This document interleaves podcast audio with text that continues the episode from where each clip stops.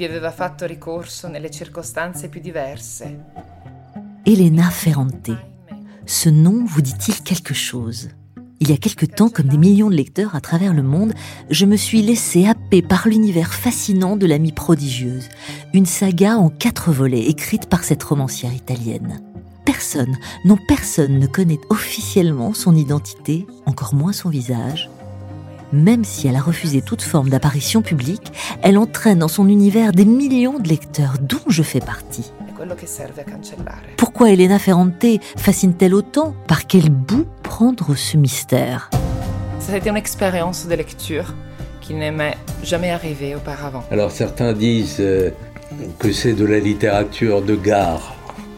Je trouve pas. Je trouve qu'il y a une vraie inspiration. On est pris un peu par surprise euh, du premier tome jusqu'au dernier. C'est vraiment un travail philosophique. C'est pour ça que la littérature est essentielle, parce que les mots vous trahissent. Et ça vient aussi dire à quel point Elena Ferrante est une œuvre à part entière.